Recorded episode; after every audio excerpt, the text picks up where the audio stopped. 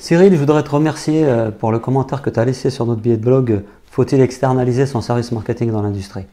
Et donc tu me fais trois remarques que je vais euh, essayer de traiter euh, ici. Et je voudrais commencer par te dire que je suis entièrement d'accord avec toi. Quand on parle de sous-traiter ou d'externaliser son service marketing, il ne s'agit pas de se débarrasser purement et simplement du problème et de confier ça à une agence qui va s'en débrouiller. Non, au contraire, je pense que le fait d'externaliser sa stratégie inbound marketing ça va avoir un impact très fort sur le développement de votre business. Et au contraire, ça va certainement impliquer aussi encore plus de travail en interne, euh, même si vous allez pouvoir vous décharger des tâches les plus opérationnelles et avoir en permanence ce conseil que peut vous apporter une agence.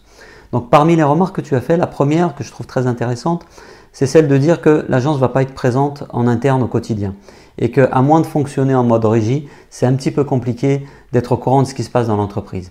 C'est vrai, mais je peux aussi te dire que le service marketing, quand il est en interne, on observe souvent un phénomène inverse qui est celui de, euh, comment dire, du débordement. Et on a souvent des gens qui au démarrage ont été recrutés pour faire du digital, pour mener telle ou telle action, et qui se retrouvent très vite euh, surchargés de tout un tas d'autres tâches, le nez dans le guidon, avec une difficulté à prendre du recul et surtout à assurer une veille permanente.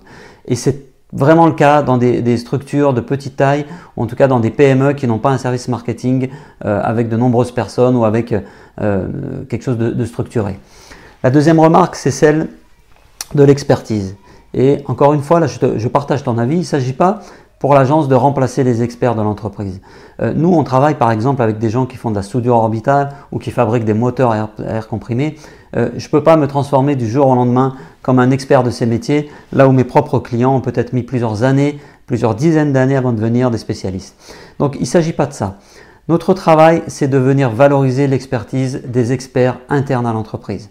Donc pour faire ça, on va travailler avec des journalistes, on va travailler avec des spécialistes du content qui vont venir interviewer les différents collaborateurs responsables des sujets qu'on aura identifiés ensemble. Donc notre boulot, c'est d'amener une stratégie, c'est d'amener du conseil par rapport à ce qui peut marcher en termes d'impact par rapport à vos personas. Il ne s'agit pas d'aller parler à la place de vos experts. Et l'effet bénéfique euh, de tout ça, c'est que si on va chercher l'expertise euh, à l'intérieur en allant consulter vos collaborateurs, on va pouvoir valoriser vos équipes et construire ce, leadership d'opinion qu'on essaye de mettre en place à travers la méthodologie inbound. Et enfin, la troisième remarque, c'est celle de la concurrence. Est-ce que l'agence euh, ne risque pas de travailler aussi en parallèle avec des concurrents? Et donc, quel est le risque par rapport à, l'entreprise? C'est le cas dans tous les business. Si aujourd'hui vous êtes dans le secteur industriel, si par exemple vous êtes sous-traitant en tôlerie, vous allez travailler pour des entreprises qui potentiellement peuvent être concurrentes entre elles les choses peuvent être complètement étanches et il ne s'agit pas d'aller divulguer les informations confidentielles de telle ou telle entreprise à un autre client. On va au contraire essayer de valoriser ce qui fait la valeur ajoutée de votre spécificité par rapport au reste du marché et c'est ça qu'on cherche à faire ici en inbound marketing.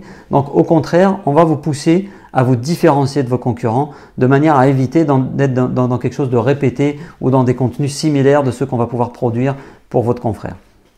Donc il n'y a pas forcément de problème par rapport à ça. Et encore une fois, là encore, je pense qu'on peut même amener une valeur ajoutée euh, dans le fait qu'en travaillant avec différents concurrents, on va pouvoir aussi partager une expertise acquise euh, avec vos confrères et on va pouvoir aussi vous en faire profiter. Donc vous voyez qu'il n'y a pas une, une, réponse tranchée à la question de savoir s'il faut externaliser. Je pense qu'on peut trouver un juste milieu.